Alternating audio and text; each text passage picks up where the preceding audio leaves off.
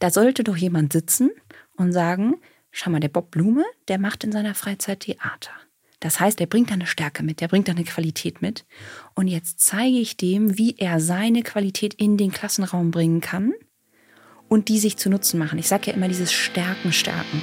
Hey und herzlich willkommen zu einer neuen Folge Die Schule brennt, dem Podcast von SWR 3 und mir, Bob Blume. Das deutsche Schul- und Bildungssystem braucht dringend ein Systemupdate. Aber wo fangen wir an? Was ist besonders wichtig? Und was können wir getrost weglassen? Ich bin Bob Blume, Lehrer, Autor und Bildungsinfluencer. Um zu verstehen, welche Brände gelöscht werden müssen, spreche ich hier mit meinen Gästen über ihre eigene Schulzeit. Heute ist Caroline von St. Ange zu Gast. Schon früh zeigt sich ihr Verständnis vom Lernen lernen. Mit 15 Jahren gründet sie eine Nachhilfeschule für die gesamte Unterstufe ihres Gymnasiums. Caroline und ich teilen uns eine Mission. Denn auch sie setzt sich als Bildungsaktivistin für ein Um- und Neudenken in Sachen Bildungssystem ein. Heute sprechen wir über ihre Nachhilfeanfänge, wie Lernen Spaß machen kann und warum Fehler eigentlich Helfer sind.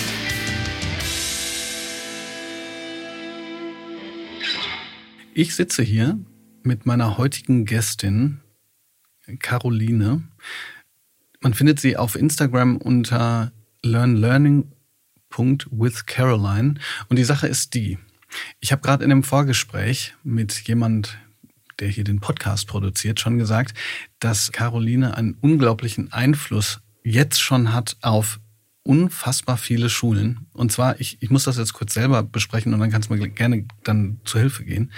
Ist es so, dass ich letztens von der Schule meiner Tochter einen Zettel bekommen habe, da steht, wie wir Fehler korrigieren sollen. Und zwar nicht einfach fett unterstreichen rot, sondern man macht da so eine kleine Lupe oben drüber, wo das Kind sich das nochmal anschaut. Und wenn das Kind dann den Fehler entdeckt hat, dann macht man aus dieser Lupe eine Blume. Und jetzt kann der ein oder andere, der zuhört, vielleicht denken, naja, okay, also macht das jetzt einen Riesenunterschied? Ich würde sagen, ja, es macht einen Riesenunterschied und wir werden über den Unterschied sprechen. Aber der Punkt ist, das hat Caroline damals in einem Video auf Instagram gemacht, das einfach unglaublich viele Leute sehen, was auch kein Wunder ist, weil ihr über 100.000 Leute auf Instagram folgen. Bist du dir bewusst, was für einen Eindruck oder Einfluss du da schon hast? Also du kriegst ja unheimlich viele Rückmeldungen auch, ne? Ja, also erstmal danke für die Anordnung. Manchmal werde ich mir dessen bewusst, wenn ich dann sowas höre, wie dass auf dem Elternabend mein Profil empfohlen wird oder ja, ganze Schulen sich das anschauen und irgendwie ihre Arbeit danach ausrichten. Oder eben was besonders Schönes, wenn sowas passiert wie letztens. Ich habe so Mutmachkarten und eine Followerin von mir mag die auch total gerne und benutzt die. Und dann war die in einer sehr, sehr, die arbeitet in einer sehr großen Schule. Und dann war sie per Zufall in einem Klassenraum, wo sie noch nie vorher war. Sie war da Vertretungslehrerin. Und dann kommt sie da rein und dann sieht sie meine Mutmachkarten an der Wand. Und sie ist fast vom Glauben abgefallen, weil sie dachte, hier ist ja eine andere Lehrkraft, die auch diese Karten hat. Und dann hat sie diese Lehrerin, mit der sie noch nie gesprochen hatte, angesprochen. Und dann sind die sich wirklich mit Tränen in die Arme gefallen, weil sie das Gefühl hatten, wow, ich habe jemanden gefunden in meinem Kollegium, der ihnen nicht tickt. Und sowas sind natürlich Geschichten, das ist für mich ganz beeindruckend und freut mich wahnsinnig. Und ja, und die Sache mit diesen Lupen und Sonnen, das ist halt das Coole an Social Media, wenn man Glück hat, und das ist bei mir auch Glück nur, dann schafft man eben ein Reel zu drehen, was wirklich über eine Million Reichweite entwickelt. Und das ist einfach sehr, sehr viel. Und da kann man echt was bewegen. Und deswegen glaube ich auch so sehr an die Macht von Social Media. Ich muss übrigens dazu sagen, dass das nicht nur in Grundschulen so ist. Als ich irgendwann letztens, wir wollten uns sehr lange zu einem Live-Gespräch auf Instagram treffen, was wir auch gemacht haben.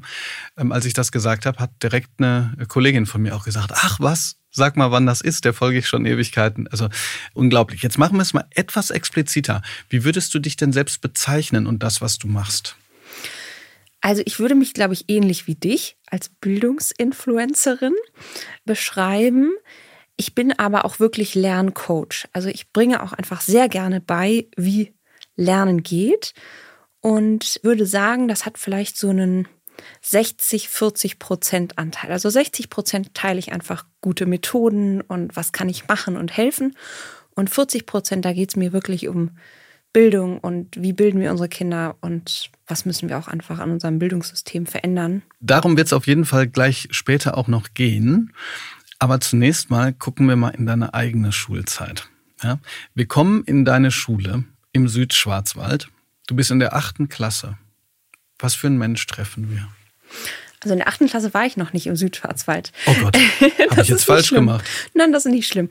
Also ich habe ähm, Frankfurt erst. Ich genau, ich habe eine relativ privilegierte Schulzeit, glaube ich, genossen. Ich war auf einer völlig stinknormalen Grundschule im Raum Frankfurt, hatte da eine gute Lehrerin. Dann bin ich von dort in die fünften auf eine private katholische, aber staatlich anerkannte Schule in Darmstadt.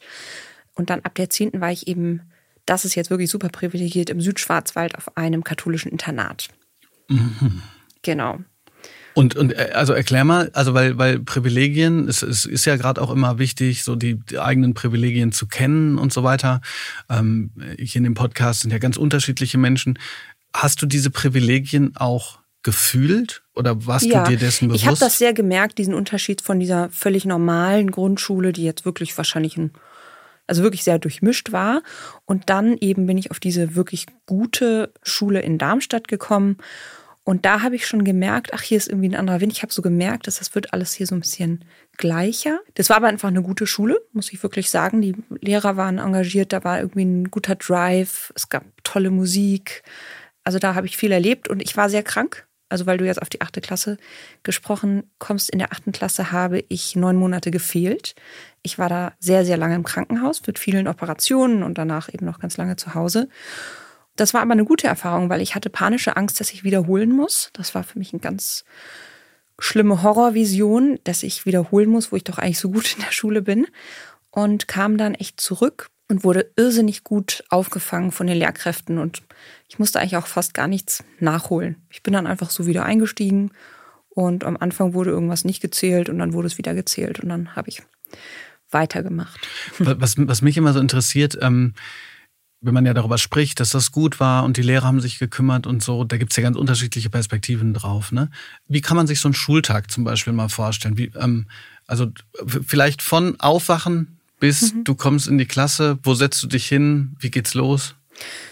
Also ich hatte einen irrsinnig anstrengenden Schultag, weil ich habe mit dem Bus über eineinhalb Stunden entfernt von meiner Schule gewohnt. Das heißt, ich musste 5.30 Uhr aufstehen um 6.30 Uhr den Bus nehmen, zur Schule fahren und dann hatte ich da einen ganz normalen sechs, sieben Stunden Tag und dann noch Hausaufgabenbetreuung, wahnsinnig schlechtes Essen und dann wieder eineinhalb Stunden bis zwei Stunden zurück. Und ich kam, ich weiß, dass ich um sechs Uhr abends nach Hause kam und meine Mutter sagte immer da, da fiel ihr immer ein bleiches Wesen aus dem Bus entgegen und die nahm mich nur noch und dann zu Hause war nur noch eigentlich Sofa, Ruhe, entspannen oder eben eine von meinen hunderten Arztterminen.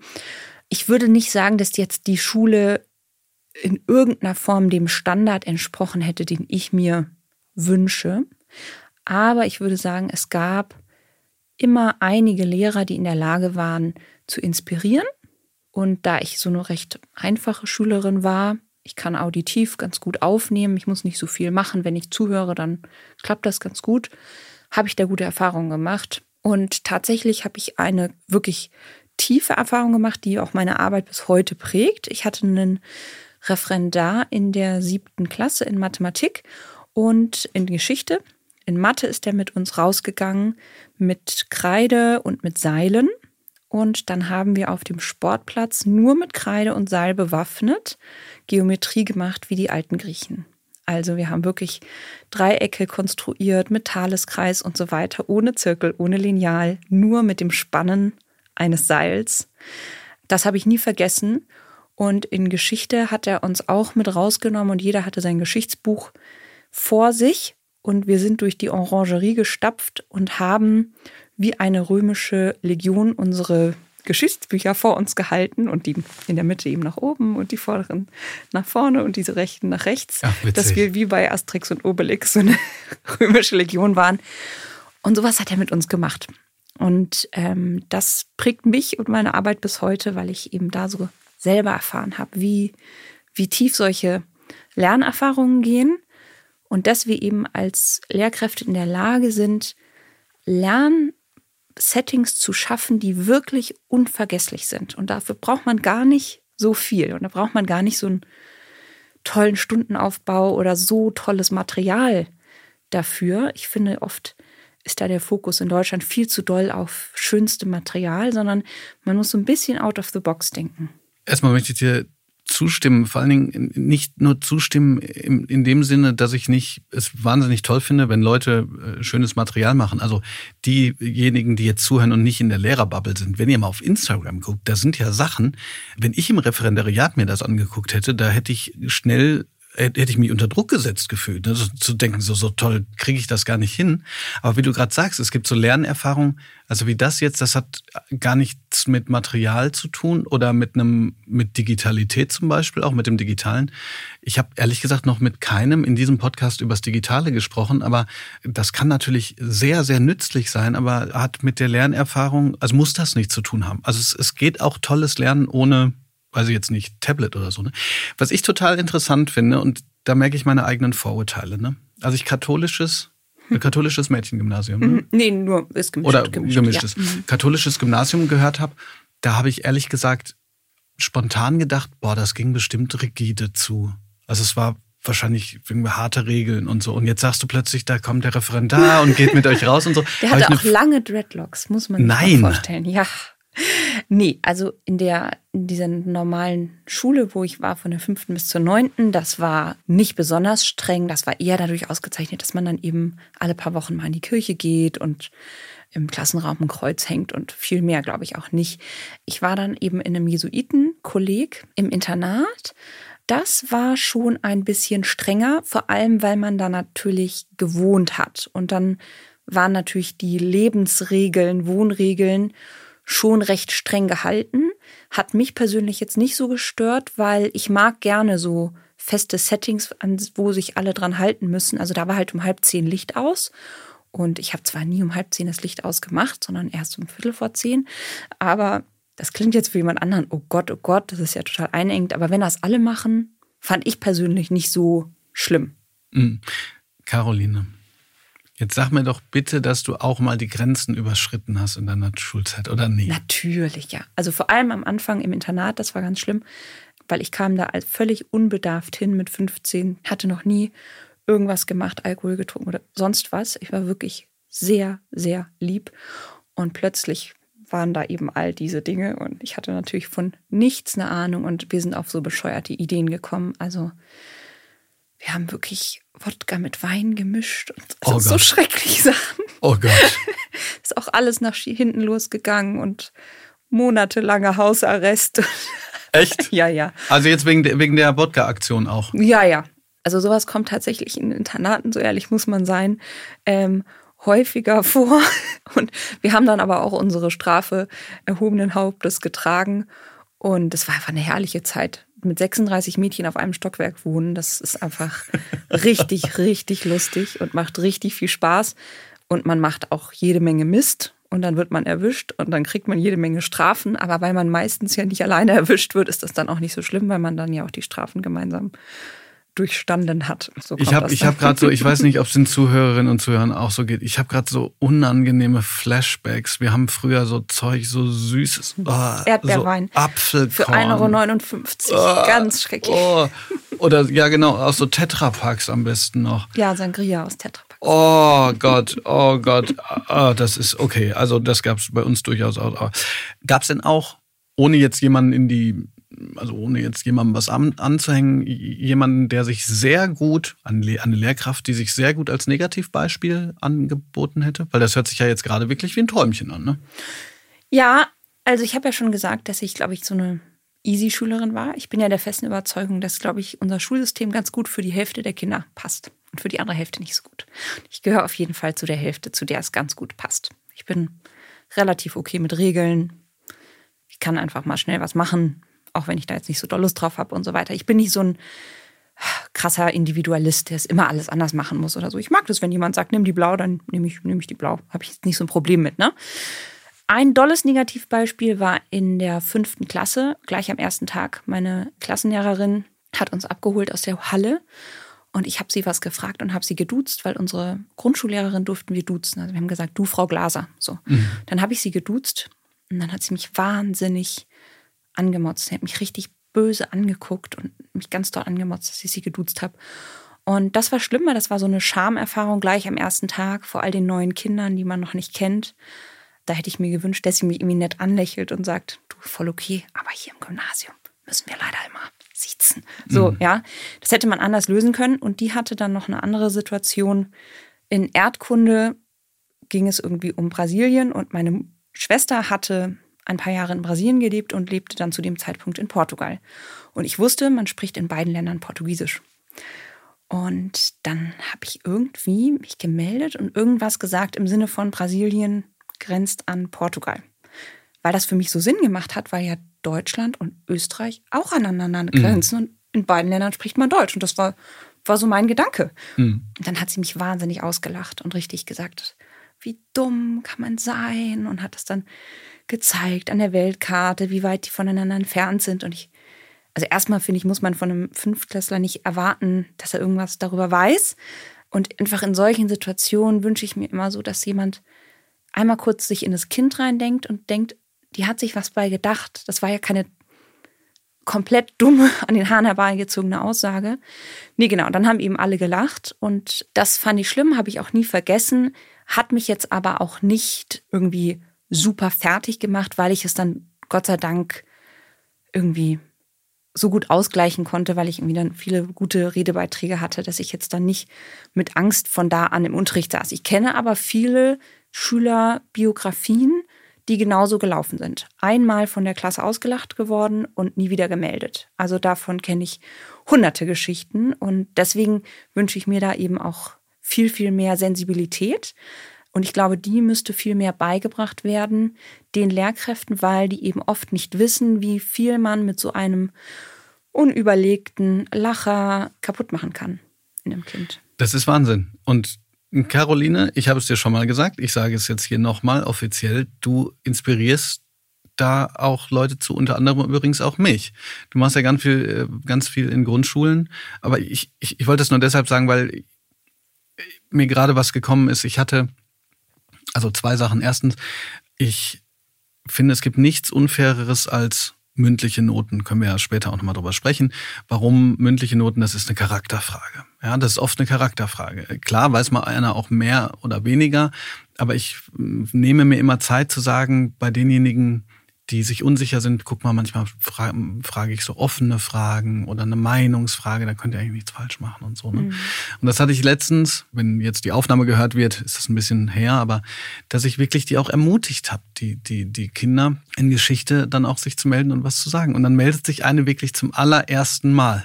Und prompt sagt es falsch, natürlich. Ne? Mhm. War, war auch was, wo man richtig und falsch sagen konnte. Aber dann habe ich gesagt, Mensch, super, ne? super, ich verstehe echt, wie du, wie du darauf kommen könntest. Das ist in der Form jetzt nicht richtig, aber du hattest bestimmt folgenden Gedanken. Und man reißt sich da keinen Zacken aus der Krone. Ja, deshalb, ja, kommen wir bestimmt noch äh, drauf. Deshalb finde ich diese, ich weiß nicht, wie es dir geht, wenn mal sowas eine Million erreicht, meistens ab 250.000 Sichtbarkeit auf Instagram kommen die Leute, die schreiben, äh, dass das ja alles Kuschelpädagogik ist und früher hat uns das ja auch nicht geschadet. Und der Gedanke müsste ja eigentlich sein, na ja, wenn es euch nicht geschadet hat, heißt das ja nicht, dass man es hätte besser machen können. Deshalb ist dieser Gedanke so toll. Du bist aber noch mal was Besonderes in dem Alter. Mit 15, das, das finde ich, das finde ich ja echt irre, ne? Mit 15 gründest du deine eigene Nachhilfeschule. Ja, also das finde ich auch, wenn ich jetzt so dran denke, finde ich es auch irre. Dass man mich das gelassen hat mit 15. Ja, aber, aber, aber, also nimm uns mal so ein ganz kleines bisschen mit auf die Reise. Also wie kommst du da überhaupt drauf und, und wie hast du das dann gemacht und wie waren die Schritte? Das gibt's doch nicht. Hallo? Also es ist eigentlich wirklich eine schöne Geschichte. Also, sie fängt damit an, ich wollte auf gar keinen Fall mehr zu Hause wohnen. Meine Mutter war alleinerziehend, es war alles sehr schwierig, ich wollte da weg. Meine Cousine war auf besagtem Internat, daher wusste ich, das existiert. Ich bin da ganz alleine hingefahren, habe mich vorgestellt, habe gesagt, darf ich hier auch zur Schule gehen. Ich habe nicht genug Geld, aber ich habe gute Noten. Meine Mutter war dagegen, der Rest meiner Familie dafür wir haben das geschafft, dass ich ein Stipendium bekommen habe, ein Teilstipendium und dort hingehen konnte. So. Problem war humanistisches Gymnasium. Ich hatte aber nur Englisch und Französisch gehabt. Das heißt, ich musste vier Jahre Latein nachlernen. Das habe ich dann in den Sommerferien gemacht. Und dann hat aber der Schulleiter gesagt, schau mal, du bist doch gut in den anderen Fächern. Dann kommst du hierher und dann gibst du den Kleinen einfach Nachhilfe in Mathe und Englisch und wir organisieren dir einen Lateinachhilfelehrer. So, als Tauschgeschäft.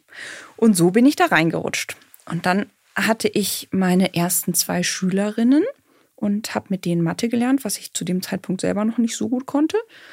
Und dann haben die beide, nachdem sie mit mir gelernt hatten, ein paar Wochen von davor einer 5, einer 1 oder eine 2 geschrieben. Das war dann schon mal so, wow. Und dann wollten natürlich die anderen auch bei mir Nachhilfe haben. Und plötzlich war ich irgendwie die Nachhilfelehrerin vom Dienst und hatte gar keine Zeit mehr für den ganzen Quatsch, den ich eigentlich ja machen wollte. Und dann habe ich gedacht, ja, das macht doch Sinn, wenn ich die jetzt in der Gruppe unterrichte. Und dann hatte ich meine erste Gruppe von zehn Schülerinnen waren das. Und dann fanden die das so toll. Das war dreimal die Woche, eine Stunde, immer nach dem Mittagessen. Und dann hat mich die Erzieherin gefragt, wir brauchen das für alle. Wir brauchen das für alle von der fünften bis zur achten Klasse. Die brauchen diese Lernförderung. Die brauchen diese Unterstützung. Das klappt nicht gut genug. Und dann habe ich einfach rumgefragt, wer Lust hat, das auch zu machen. Und dann habe ich einfach andere Junglehrer gefunden, also andere SchülerInnen von der 10. Klasse aufwärts. Und dann habe ich denen beigebracht, was ich so mache. Und dann durfte ich das so machen. Der Internatsleiter hat einfach gesagt, ja, mach das doch. Und dann hatten wir wirklich einfach einen Gang mit allen Klassenräumen. Und da fand einfach ab, ich glaube, 13.30 bis 14.30 dreimal die Woche dann diese Lernförderung statt. Das waren, glaube ich, dann insgesamt acht andere Lehrer und äh, jeweils immer zehn SchülerInnen. Und das habe ich dann bis zu meinem Abitur geleitet und durfte ich auch immer leiten. Und wir haben dann auch pädagogische Tage gemacht und einen pädagogischen Arbeitskreis und so weiter. Aber ich habe das wirklich alles intuitiv gemacht. Ich hatte ja keine Ahnung, wie man das richtig macht. Ich habe einfach alles ausprobiert, worauf ich Lust hatte. Ich habe bestimmt noch ganz viel falsch gemacht, aber ich habe damals schon klassische Musik spielen lassen. Das mache ich heute immer noch gerne.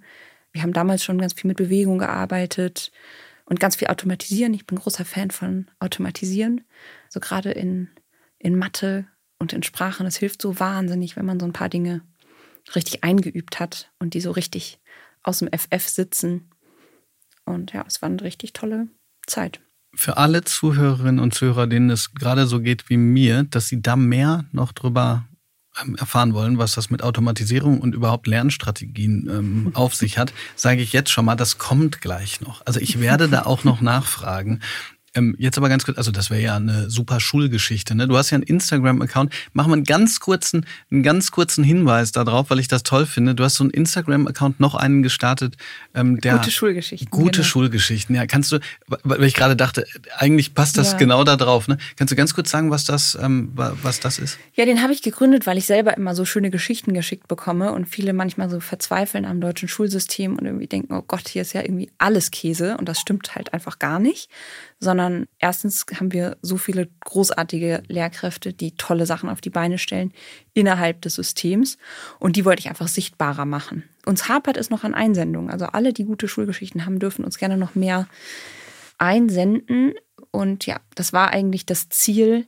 Zeig doch mal, wie cool Schule eben in Deutschland sein kann und was für großartige Pädagogen wir haben und so weiter. Und dann mein mein Schulleiter, die Erzählgeschichte erzähle ich jetzt auch noch, weil die ist wirklich schön, der hat mich dann eben, als ich, ich glaube in der 13. Klasse, ich war ich 18, der hat mich auf dem Gang dann so angehalten in der großen Pause und meinte dann zu mir, ja, also ich wollte Ihnen ja nur mal kurz sagen, wenn Sie später nichts mit Kindern machen, das wäre ein großer Verlust. Und ich bin wirklich richtig sauer geworden, weil ich war ja in diesem super privilegierten Umfeld da und ich war der festen Überzeugung, man muss Unternehmensberaterin werden bei McKinsey. Das war meine Vorstellung von Erfolg im Leben. Und dass der zu mir kommt mit meinen guten Noten, also ich war sozusagen sehr überzeugt von mir, was alles aus mir werden kann. Ähm, und zu mir sagt, ich muss was mit Kindern machen. So nach dem Motto, die sollen mal Kindergärtner, keine Ahnung, ich weiß nicht. Der hat einfach nur gesagt, sie müssen was mit Kindern machen, sonst wäre es ein Verlust. Ich weiß noch, ich habe mich echt bei meinen Freunden darüber beschwert, und wie lächerlich und was bildet der sich ein und das war echt krass. Und es hat dann, ich bin dann, habe dann Abitur gemacht, habe natürlich gerade weiter in München mein Studium komplett finanziert, nur mit Nachhilfe, viel mehr Nachhilfe gegeben als jemals studiert. Und dann irgendwann war ich mit dem Studium fertig und wusste nicht, was ich machen soll. hatte auch ein großartiges Fach studiert, Philosophie. Und dann war ich in Indien, völlig hilflos. Was soll ich mit meinem Leben machen? 23 Jahre alt. Und dann sitze ich im Bus und plötzlich kommt mir diese Szene in den Kopf, wie dieser Mensch vor mir steht und sagt, wenn Sie nichts mit Kindern machen, das wäre ein größer Verlust. Und plötzlich machte alles so klack, klack, klack, so wow, der hat einfach was in dir gesehen, was ich heute natürlich auch sehe, ja. Der hat sich natürlich gedacht, da ist eine 15-Jährige, die baut das alles auf, ohne irgendwelches Vorwissen. Natürlich muss die was damit machen.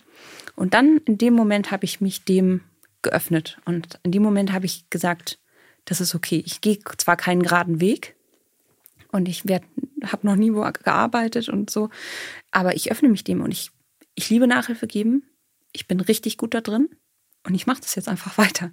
Und ja, dann lange Geschichte und irgendwann sind wir dann hier gelandet, wo wir heute sind. Aber auch sowas, diese Momente, die nennt man, glaube ich, Bubblegum-Momente. Irgendwie so. Es gibt so einen amerikanischen TED-Talk darüber. Bubblegum? Eigentlich nicht. Na, wie auch immer. Und fast jeden Menschen, den man fragen kann, der hat so eine Geschichte von, meistens es Lehrer wo er sagt, ja, das war so ein Moment und der hat für mich alles verändert. Und das kann eben ein Blick sein, das kann ein Satz sein von einem Lehrer, der sagt, nee, du schaffst das, da bin ich mir sicher. Und nur dieser Satz gibt dann für immer die Kraft, es dann auch wirklich zu schaffen. Und das ist auch so ein Ding, dass, da wünsche ich mir viel mehr Bildung für Lehrkräfte, dass sie sich da ihrer Macht bewusst werden. Und dieser Schulleiter, der weiß das hundertprozentig nicht mehr, dass er das zu mir gesagt hat das hat mein ganzes Leben beeinflusst. Und das finde ich so toll. Und deswegen finde ich das auch einfach den tollsten Beruf, weil man so viele Lebenswege so unfassbar positiv beeinflussen kann. Und ich habe, ich kenne ja viele großartige Lehrkräfte und eine hat mir letztens wieder erzählt, dass sie sich eingesetzt hat, ähm, die arbeitet an einer Hauptschule in Baden-Württemberg, dass ein Junge auf die Realschule kommt und die ganze Kollegin war dagegen, haben gesagt, das schafft er nicht, kann der nicht und so. Und die hat ihn gestärkt und hat sich dafür eingesetzt. Und den hat die letztens auf der Straße getroffen. Der hat Abitur gemacht, der hat studiert, der hat sie umarmt und hat gesagt, danke, danke, danke. Sie waren das so, ohne sie wäre das nie passiert. Und davon, ja, habe ich eben das Glück, so viele Geschichten zu kennen, dass ich da immer tieferen Glauben rein entwickle, was man damit alles bewegen kann. Ich bin äh, absolut gefesselt und ähm, fast sprachlos. Ich meine, Bob Blume sprachlos, soweit kommt's noch, aber weil ich das nur so bestätigen kann, ja. Ich habe letztens ähm, aus einem anderen Grund ähm, nochmal nach einer Mail gesucht. Also, ich muss jetzt gerade kurz ein Bekenntnis. Ich sammle Lob. Von, für dich? Für mich, ja klar, ja. für mich. Aber ähm, nicht, um das dann sozusagen zwangs... Also manchmal, wenn ich mich ganz arg freue und da geht's um irgendwas, äh, was Flüchtiges, dann, dann poste ich das auch mal in der Story. Das muss man vielleicht auch nicht machen, aber das richtige Lob, das sammle ich nur für mich. Und ähm, ich habe so einen Lobordner. Ich habe auch einen Hassordner, den befülle ich auch ab und zu mal, aber genau. Und da war eben auch ein Schüler, der da so sowas zurückgeschrieben hat, wo, wo, wo ähm, also so, so nach dem ja, mäßig, ich würde nicht da stehen, also der, der heißt, ne, so quasi Manager in so einem kleinen Unternehmen. Und das war so irre, so, ne, dass, dass da sowas zurückkommt. Das ist unglaublich. Ich habe gerade nur zwischen, du hast eigentlich schon beantwortet, aber du hast ihm das nicht gesagt im Schulleiter. Nee, nee. Keine Ahnung. Herr Schmiedle heißt ja, wenn er das hört. Hallo, Herr Schmiedle. Sie waren das. Ähm, nee, also Irre, nee, ganz viele. Toll, ich meine, also ich habe einen ganz tollen Lehrer gehabt, der mich eben dazu gebracht hat, Philosophie zu studieren und weil der so wahnsinnig gebildet war und der hat, glaube ich, alles falsch gemacht, was man sozusagen objektiv als Lehrer machen sollte. Also ich glaube, der hat in vier Jahren kein einziges Tafelbild gemacht. Ich glaube, einmal hat er einen Kreis an die Tafel gemalt. Das war's, glaube ich. Oh Gott, das bin ich. der, hat, der ist reingekommen, grummelig, Schnurrbart, dick, hat sich hingesetzt, hat angefangen zu reden alle haben ihm 45 Minuten gelauscht und ist aufgestanden und wieder gegangen. Der war wahnsinnig streng und auch gemein. Und wenn man irgendwie die Klassenarbeit geschrieben hat und man hatte sein Heft nicht, dann musste man während der Klassenarbeitszeit in den Schreibwarenladen rennen, sich ein Heft kaufen, zurückrennen und ja, dann hatte man halt 20 Minuten weniger Zeit und so. Also der war knallhart. Deswegen sage ich, also der hat eigentlich nichts gemacht, so wie ich das immer propagiere.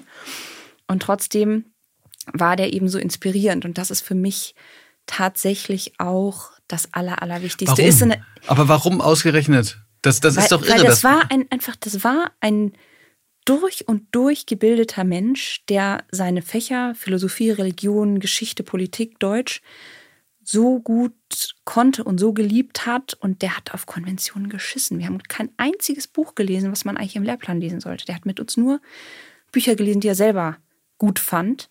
Und er hat einfach sein Ding gemacht und der hat uns so, hat uns eigentlich überfordert, glaube ich, mit, mit Komplexität. Ja, also der hat in der 10. Klasse schon mit a priori und a posteriori angefangen und so. Aber ich habe da einfach nur gesessen und gebannt gelauscht, weil er einem wirklich eine Welt eröffnet hat, die magisch war. Und deswegen ist das, glaube ich, auch, ich habe überlegt, was ist eigentlich so für mich die Essenz eines guten Lehrers. Es ist tatsächlich, bin ich in der Lage, Menschen für mein Wissen zu begeistern. Und wenn man das kann, dann braucht man weder Material noch Tafelbilder noch besonderes Classroom-Management, weil bei dem war es tatsächlich still, weil man wollte hören, was der zu sagen hat. Und ja, und bei dem bin ich echt traurig, weil der ist leider ganz plötzlich verstorben in meinem ersten Semester und ich wollte ihm immer einen Brief schreiben und ihm sagen so, ich studiere jetzt hier an ihrer Uni, nur weil sie hier waren und das habe ich leider verpasst, weil der verstorben ist, genau. Hab gerade eben kurz Gänsehaut gekriegt. Ich muss kurz noch was dahinterher schieben. Vorher möchte ich aber Folgendes sagen. Ich finde es so schön, dass du den Begriff inspirierend auch benutzt hast. Denn ich habe mich ganz lange damit schwer getan mit dem Begriff, weil er für mich so pathetisch, oberflächlich, jeder will irgendwie inspirieren, alle sind, finden immer alles inspirierend oder so. Aber dieses, dieses Wort auf die Goldwaage gelegt ist, finde ich großartig, weil das ja wirklich bedeutet, dass man, dass, dass eine Wirkung da ist, die, die andere zum Guten beeinflussen kann. Ja, dann ist man inspiriert. Ja, also ich meine, inspiriere, ich denke mal, meine wenigen Lateinkenntnisse, dass ich einen Geist in jemandem entfache. Ja, es gibt ja dieses bisschen abgenutzte Wort, aber sehr, sehr wichtige Wort äh, von Plutarch. Lehren heißt eben nicht ein Fass zu füllen, sondern ein Feuer zu entfachen. Und lustig, dass du das so allzu abgedroschen empfindest. Ich finde es eben ganz im Gegenteil. Das ist das, was uns an deutschen Schulen so fehlt, weil es ist, ich glaube, ganz, ganz viele Lehrkräfte regeln sich selbst runter, damit sie irgendwie so mehr konform sind und es mehr so machen, wie es ihnen in der Ausbildung beigebracht wurde und wie man jetzt halt XYZ beibringt. Und ich wünsche mir viel mehr Lehrkräfte, die sich trauen, wirklich sie selbst zu sein. Und wenn man sich wirklich traut zu sagen, hier, ich bin der Sohn so und ich komme hier rein und mit Piercing und Tattoo und langen Haaren oder mit Perlenohrringen, weißer Bluse und Bleistiftrock, ganz egal. Aber ich bin ich und ich zeige euch jetzt, warum ich dieses Fach studiert habe und warum das ein cooles Fach ist und warum das Spaß macht, das zu können. Und das ist so toll und ihr werdet hier rausgehen und ihr werdet was Neues können. Und mit, ja, mit dieser Haltung in eine Klasse geht. Und da finde ich zum Beispiel, machen uns gerade so, der angelsächsische Raum macht uns da viel vor. Also dort lernen die Lehrkräfte viel mehr so, ja, fast so wie Moderatoren zu sein. Mhm. Die machen, die führen auch wirklich ein Theaterstück auf. Also ob die vorne auch mal ähm, was singen, ja, oder so Sprechgesänge mit der Klasse hin und her machen oder mhm. richtig die auch so anheizen. Also die nutzen viel mehr die Kraft der Emotionen. Davon könnten wir uns, glaube ich, viel abschneiden. Ja, ich meine, da hat, ähm, Verena Friederike Hasel schreibt da ja auch in ihrem Buch Der tanzende Direktor drüber.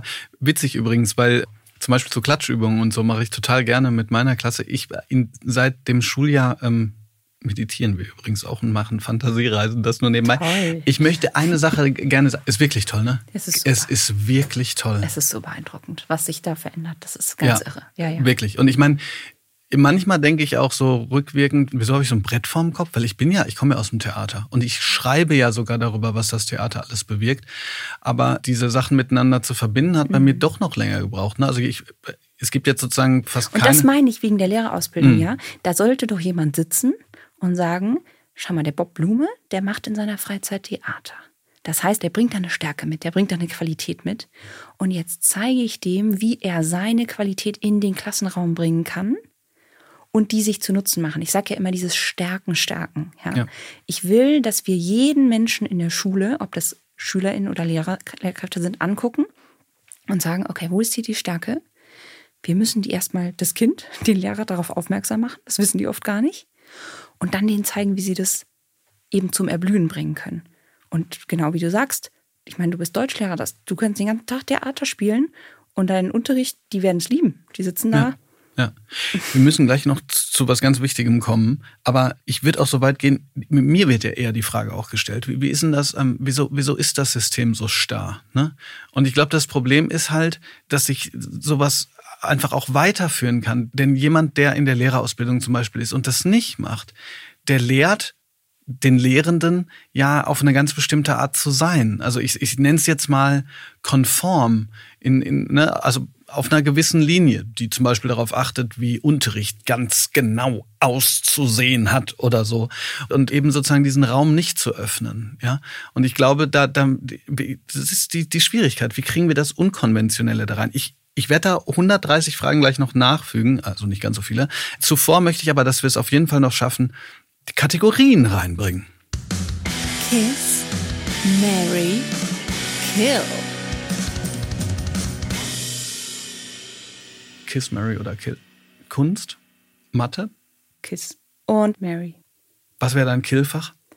Ach, Musik, da habe ich nie, habe ich nie geschafft. Echt?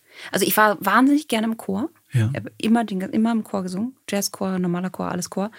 Aber im Musikfach, da habe ich leider nie den Zugang gefunden. Alles bloß kein Unterricht. Oh ja, ich habe jahrelang, es ist wirklich irre, jahrelang, ich glaube so von der sechsten bis zur neunten Klasse damit verbracht, auf meinem College-Blog Grundrisse von Wohnungen und Zimmern zu zeichnen und die einzurichten.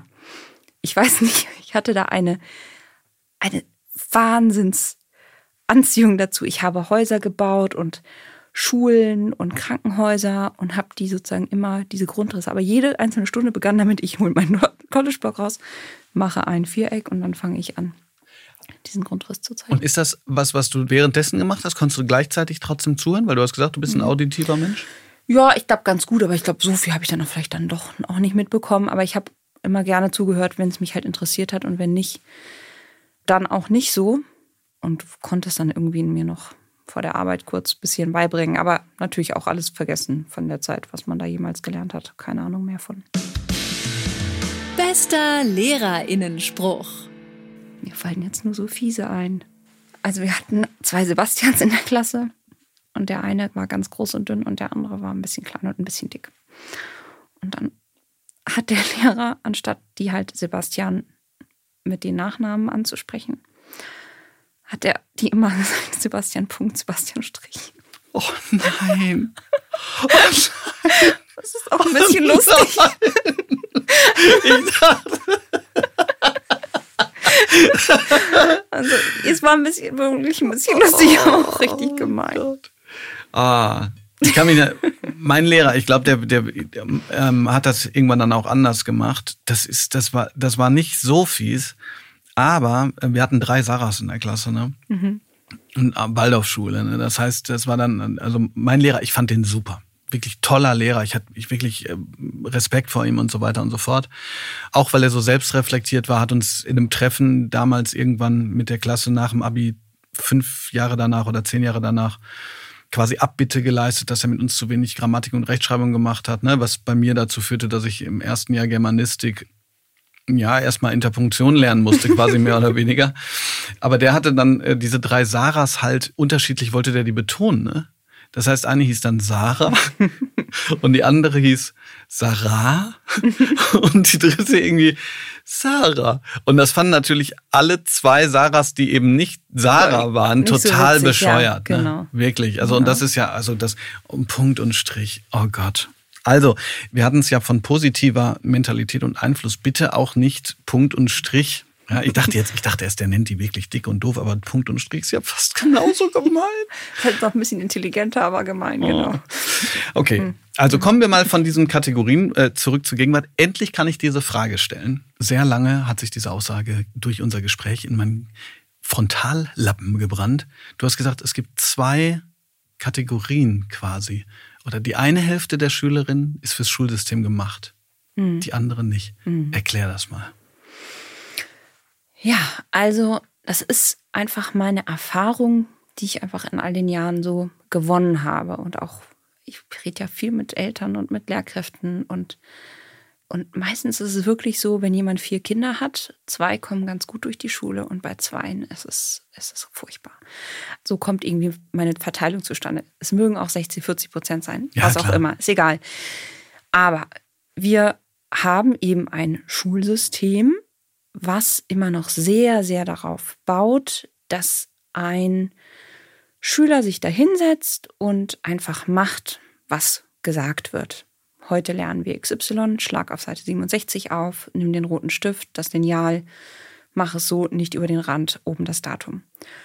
Dann haben wir ein Schulsystem, was sehr schreib-les-lastig ist und sehr wenig auf eigenes Tun.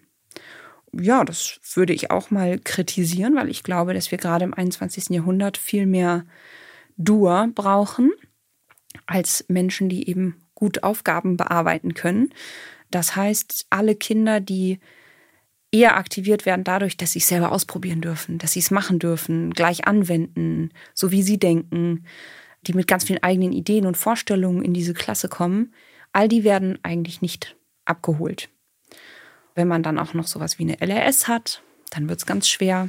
Also Leserechtschreibschwäche, weil es eben so sehr auf das Lesen und Schreiben ausgerichtet ist. Und das wäre nicht nötig, ja. Ich weiß nicht, ob die Hörer sich schon mal mit diesen 21st Century Skills beschäftigt haben. Das ist ein Konglomerat an Fähigkeiten, die man sozusagen herausgefunden hat oder sich darauf geeinigt hat, die man eigentlich stärken will. Was sind Dinge, die wir brauchen im 21. Jahrhundert bei all den Krisen, die noch weiter auf uns zukommen werden?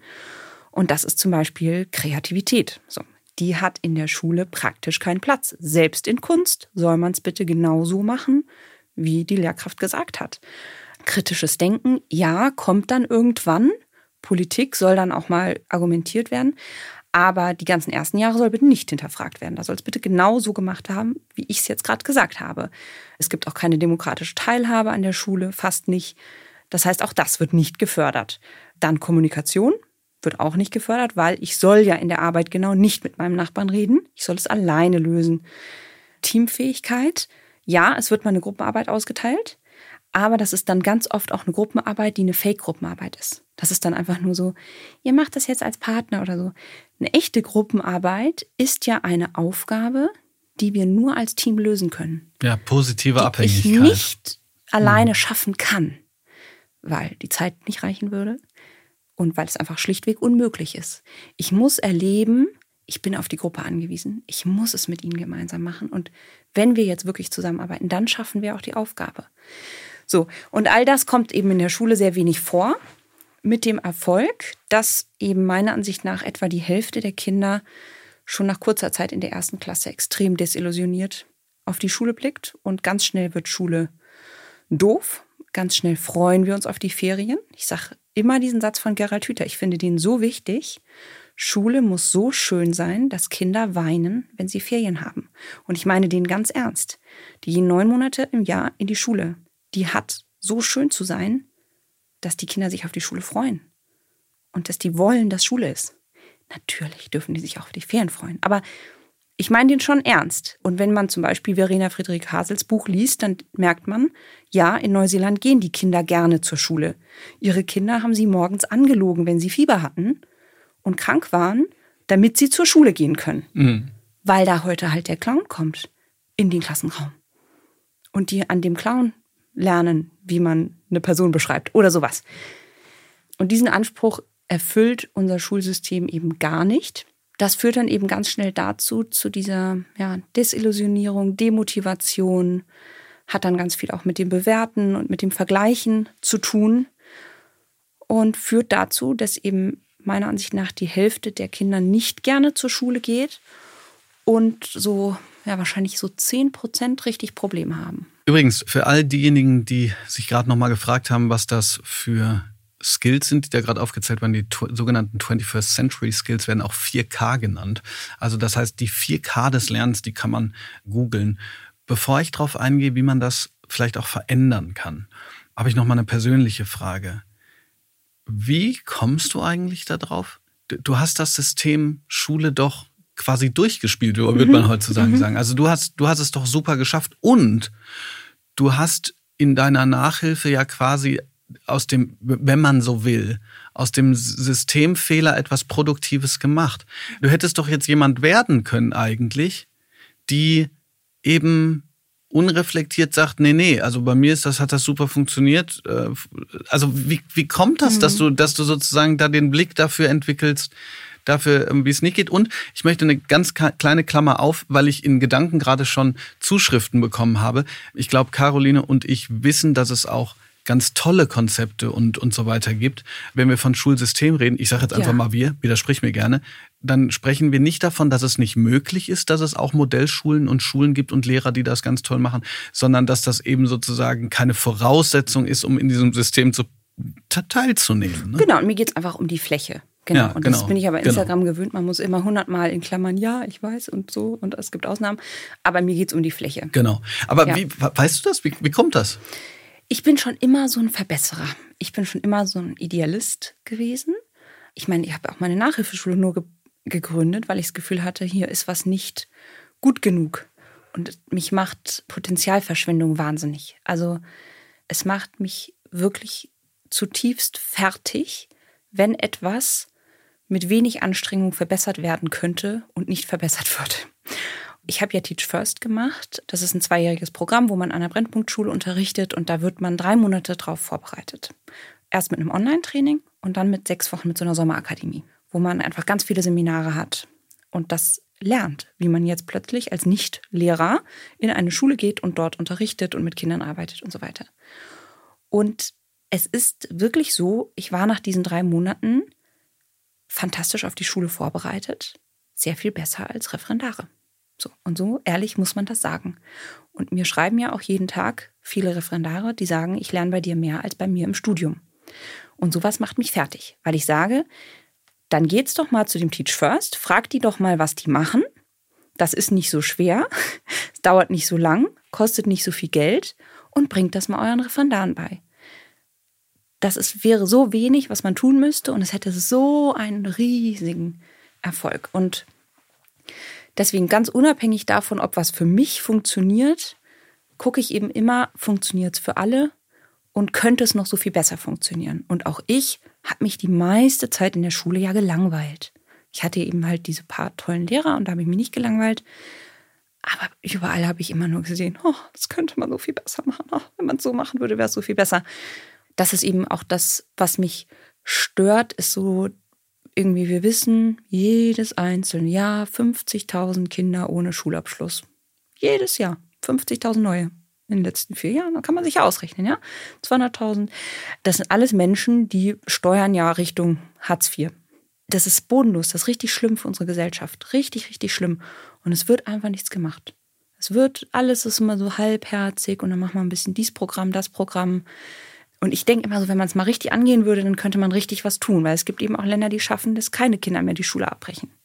Ich habe manchmal das Gefühl, dass nicht nur bei Teach First, sondern auch innerhalb der Bundesländer quasi genau diese, dieses Nicht-Einbeziehen von Gemeinsamkeit, äh, wie es eben bei Klassenarbeiten ist. du darfst auf keinen mhm. Fall bei mir abgucken ja. quasi bis in die oberste Ebene. Also man, ja. man denkt so, ne, da gibt's was, das es gibt funktioniert. Doch sogar dieses, es gibt ja sogar das Verbot, dass die Bundesländer untereinander nicht zusammenarbeiten dürfen. Da macht dann in der Corona-Pandemie jedes Bundesland sein eigenes Netzwerk.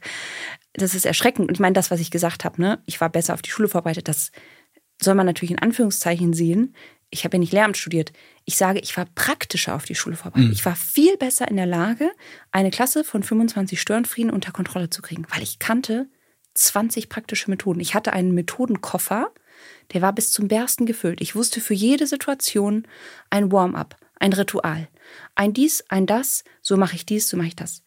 Und ich kriege eben immer wieder berichtet, dass die fertigen Referendare mit einem Berg von Wissen dann vor einer Klasse stehen und eigentlich nicht wissen, was mache ich denn jetzt? Nee, aber sie wissen, dass sie in Minute zwölfeinhalb äh, muss die Phase wechseln ja. von Einzelarbeit auf Gruppenarbeit, genau. Und ich habe gesehen, also sie hatten da kurz auch die Hand in der Hosentasche, ne? Also das wird genau. nicht so gerne gesehen bei mir. Aber die wissen halt nicht, was mache ich denn mit dem Kind, was kippelt und seinen Stift nicht in die Hand nimmt und so weiter. Das haben die nicht gelernt. Ich würde total gerne gleich tatsächlich mal so, so Beispiele mhm. haben. Eine Sache möchte ich aber nochmal von, von gerade eben nachfassen, weil ich die total spannend fand. Weil das, was du gesagt hast, diese 21st Century Skills, Kooperation, Kreativität und so weiter und so fort, ich finde, die werden manchmal ausgehöhlt von Menschen, die dann sagen so, naja, deshalb ist sozusagen Wissen und Fakten brauchen wir halt gar nicht mehr. Aber du hast was gesagt, dass du nämlich total drauf stehst, ist jetzt wirklich die falsche Wortwahl, aber die Hörerinnen und Hörer wissen, was ich meine, dass du total drauf stehst, dass Sachen automatisiert werden. Mhm. Du bist ein Automatisierungsmensch. Jetzt müsste ich, müsste ich eigentlich nachhaken und sagen, hä, widerspricht sich das nicht total? Warum Automatisierung? Kannst du da ein Beispiel für geben, wie Automatisierung auf individueller Ebene bedeutet, dass, dass, man, dass man besser lernt. Absolut. Also ich bin ein ganz großer Fan von Fachwissen. So, ich habe ja viel, viel Mathe unterrichtet, auch Englisch. Und man kann Mathe nur gut können, wenn man Kopfrechnen kann. Und Kopfrechnen ist eine reine Automatisierungsfrage. Wenn man das irgendwann mal verstanden hat, dann ist das eine Übungsfrage. Und wenn ich daran aber geübt bin, dann habe ich ein Gefühl für Zahlen, dann fühle ich, ob da ein Fehler falsch ist, ob die Zahl stimmen kann. Und genau was du sagst, manchmal wird dann dieses Kreativität, kritisches Denken, wird dann so groß, dass gar nicht mehr viel Platz bleibt für das eigentliche Wissen. Und ich bin Fan davon, weil ich dieses Gefühl, ich kann plötzlich was. Ich habe eine richtige Fähigkeit erlernt. Ich kann binomische Formel auflösen. Ich weiß einfach, wie das geht. Schritt für Schritt. Bam, bam, bam. Und am Ende steht irgendwie was Gutes da. So. Das finde ich so ein gigantisches Gefühl. Und das will ich immer, dass meine SchülerInnen das haben, weil nichts ist ja besser fürs Selbstbewusstsein, als so zu merken, wow, ich konnte mir das beibringen, ich konnte mir das antrainieren, ja. Und genauso ist es jetzt irgendwie in Englisch, ganz banal. Ich muss diese unregelmäßigen Verben einfach aus dem FF können. Und wenn ich die kann, dann habe ich einfach 80 Prozent weniger Fehler. Hm. Das ist einfach so. Ich gebe dir so Der Rest, auf. Das ja. ist nicht mehr, da ist nicht mehr viel übrig, was man falsch machen kann, wenn man die perfekt beherrscht. Ja.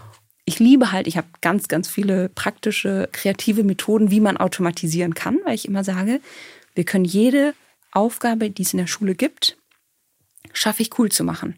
Entweder ich mache eine Aufgabe, die einfach intrinsisch als Aufgabe interessant ist. Ja? Da wäre jetzt zum Beispiel, dass ich in Deutsch aufgebe, man soll sich eine Instagram-Story von seinem Lieblingsinfluencer raussuchen und die Argumente rausschreiben und schauen, wie ist die aufgebaut, wie ist da sozusagen die Argumentation aufgebaut. Sowas. Das ist eine intrinsisch coole Aufgabe, wo man sagen könnte, ach, da habe ich als Neunklässler Lust drauf. Und es gibt viele Aufgaben, die sind langweilig. Ja, diese ganzen Verben auswendig zu lernen ist langweilig, aber ich kann das mit Methoden lernen, die nicht langweilig sind. Und dann ist das auch eine schöne Aufgabe. Und ich finde einfach dieses Erfolgserlebnis zu haben, ich weiß, was da gemacht werden muss. Und ich kann das und ich kann das schnell und ich kann das richtig. Das macht stark, das gibt Selbstbewusstsein. Deswegen stehe ich da ebenso drauf. Also ich bin überhaupt nicht so Wischiwaschi-Unterricht-Fan. Im Grunde genommen bist du ja auch eine Expertin für das, ja, du bist eine, du bist eine Lernexpertin. Das heißt, das kann man in der Schule, aber auch außerhalb der Schule. Also mhm. dir folgen ja auch ganz viele Eltern. Mhm. Ich weiß, das ist total schwierig, weil du natürlich eine riesen eine riesen Vielfalt auf deinem Instagram-Account äh, hast von Methoden und Zugängen und so weiter und so fort. Aber wenn wir schon dabei sind, hast du drei so Tipps, wo du, wo du immer wieder sagst, das sind, das sind relativ einfache Gedanken, aber damit verbessert sich das Lernen zum Beispiel zu Hause? Ja, also ich habe vor allem einen. Das ist das Growth Mindset. Das ist wirklich das wichtig, dass man den englischen Fachbegriff nimmt. Das ist von Carol Dweck, einer Psychologin aus Stanford und wird seit 30 Jahren erforscht. Auf Deutsch können wir das als Selbstbild übersetzen. Der Gedanke dahinter ist ganz einfach. Bin ich entweder der Meinung, dass ich eine bestimmte Intelligenz habe und angeborene Fähigkeiten und ich kann etwas oder ich kann es eben nicht? Das wäre jetzt das Fixed Mindset.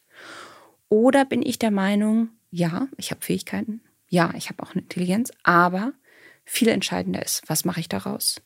Bin ich der Meinung, dass ich mich durch Zeit und Übung alles beibringen kann? Das wäre das Growth Mindset. So. Aus dieser einfachen Unterscheidung erwächst wahnsinnig viel. Denn wenn ich jetzt einen Fehler mache und ich habe dieses Fixed Mindset, dann bin ich der Meinung, ah, der Fehler zeigt also an, hier ist meine Grenze. Das kann ich nicht, das gehört nicht zu meinen Fähigkeiten. Also lasse ich es besser sein. Und wenn ich ein Growth Mindset habe, dann ist es einfach nur so, ah, der Fehler zeigt an, hier muss ich mich noch mehr anstrengen, hier muss ich mich noch, muss ich noch mehr üben. Das ist eigentlich wirklich banal, aber hat wahnsinnig weitreichende Folgen. Und ich kann schon im Kindergarten beginnen, Kindern das mit auf den Weg zu geben, indem ich das immer im Hinterkopf habe und wenn die was nicht hinkriegen, selber sofort diese Haltung einnehme, so, dann müssen wir es noch mehr üben. Und da kommt dann dieser berühmte Satz, du kannst es noch nicht. Es gibt nichts, wo ich sage, das kannst du nicht, sondern ich sage immer, das kannst du noch nicht. Du darfst dich gerne entscheiden, das nie zu können, ja? Ich werde wahrscheinlich nie Harfe spielen. Kann ich nicht. Aber ich weiß, ich kann es noch nicht. Und wenn ich es mir jetzt in den Kopf setzen würde, dann würde ich auch lernen, Harfe zu spielen. Und ich bin tatsächlich der Überzeugung, dass das, was man in der Schule lernt, alle lernen könnten. Ja, ich lasse jetzt mal Kinder, die wirklich einen Lernförderbedarf haben, raus. Ganz normal begabte Kinder könnten alles lernen, was man in der Schule lernen muss. Da gibt es nichts, was so komplex wäre, dass man das nicht mit Zeit, Übung und guten Strategien lernen könnte. Das ist immer mein Satz, ja. Zeit, Übung, Strategie. Und das wünsche ich mir, dass Eltern auch diese Haltung zu Hause leben, ihren Kindern vorleben.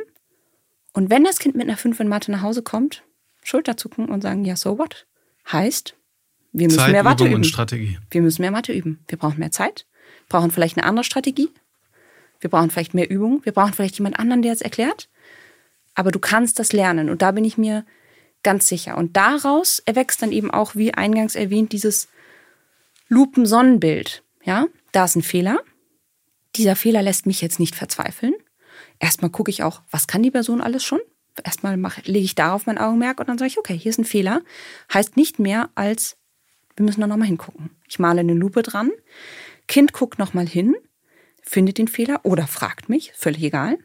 Wir verbessern ihn und dann wird aus dieser Lupe, indem ich eben ein paar Striche dran mache, eine Sonne und plötzlich strahlt die Sonne, weil aus einem Fehler ist ein Helfer geworden. Ja, das ist dieses schöne Bild, weil eben Fehler und Helfer aus denselben Buchstaben besteht. Da könnte ich jetzt noch zwei Stunden weiter drüber reden, aber wirklich diese Unterscheidung, wenn wir das als Eltern immer im Kopf haben und auch als Lehrkräfte, können wir ganz viel bewegen. Und das ist eben das Spannende. Diese Carol Drake macht eben immer wieder wissenschaftliche Versuche, auch an ganz großen Schülergruppen, wo die eine Hälfte dieses Coaching in diese Richtung bekommt und die andere nicht. Und wie sich tatsächlich eben die messbaren Schulleistungen enorm verbessern. Einfach und allein dadurch, dass da vorne ein Lehrer steht, der sagt, you can't do it yet. Let's try again. So. Wir könnten wahrscheinlich ewig weitermachen. Mhm. Es ist jetzt schon fast eine Stunde rum. Deshalb ganz am Ende. Eine Sache hat mich noch hellhörig gemacht.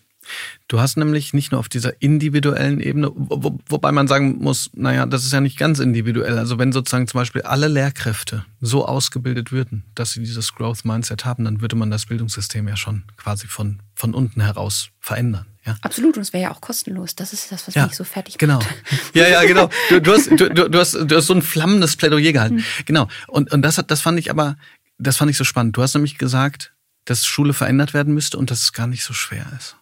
Und mhm. in Deutschland ist ja sowieso immer alles schwer, ne? Also wir suchen ja mhm. immer erst, also immer nicht, aber vor allen Dingen Lehrkräfte, die was verändern wollen, kennen das. Man sucht erstmal nach Gründen, warum das nicht funktioniert. Vielleicht kannst du den Punkt dann nochmal als zum Abschluss nochmal stark machen. Was findest du, könnte man jetzt schon verändern, ohne eben den riesigen Aufschlag, wie was weiß ich, ne, Bildungsföderalismus abschaffen, äh, was auch immer? Ja, tatsächlich das. Also wir könnten einfach uns alle einmal die Forschung von Carol Drake durchlesen. Wir könnten okay. uns alle selber einmal kurz überlegen, stimmt, auch ich kenne genau diese Beispiele von Menschen, wo man vorher gesagt hätte, der kann das nicht, der schafft das nicht. Ja, jeder von uns kennt wahrscheinlich jemanden, der mal auf der Hauptschule war und später Abitur gemacht hat. Das heißt, da gab es mal jemanden, der meinte, das schafft er alles nicht. Das hat er aber alles doch geschafft. Und stell dir mal vor, der hätte sich davon aufhalten lassen, dass irgendjemand gesagt hat, du schaffst das nicht. Also dieses Hinterfragen, dass irgendjemand irgendetwas nicht kann und sich im Gegenteil Geschichten durchlesen von Menschen, die völlig unerwartet doch sehr viel können, viel mehr als wir dachten. Wenn man sich das mal so richtig doll zu Gemüte führt, dann geht man völlig anders in seinen Klassenraum. Weil natürlich sitzen da Kinder, wo ich die Hände über dem Kopf zusammenschlage und sage, der ist auf dem Stand von der dritten Klasse, der kann keine Rechtschreibung und so weiter und so fort. Aber anstatt dann einfach so Zuschreibungen zu nehmen wie, ja, der ist halt nicht so intelligent oder der ist super faul, einfach mal davon auszugehen und zu sagen, er kann es noch nicht. Okay. Er kann noch nicht ruhig sein. Er hat es noch nicht gelernt, hier mitzumachen. Er hat das, das, das und das alles noch nicht gelernt. Aber er kann es lernen, weil er hat ja auch schon ganz viel gelernt. Er hat ja schon bewiesen, er kann das.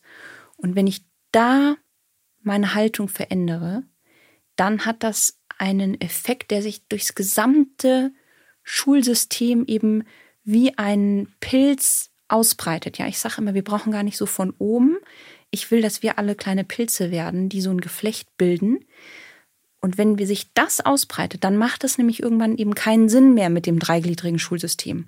Weil das ist ja genau das, dass ich sage, XY kann das Gymnasium nicht schaffen. Wenn ich eine andere Haltung habe, wenn ich nämlich sage, die können das alle, die können das alle noch nicht, dann muss ich mir ein neues Schulsystem überlegen.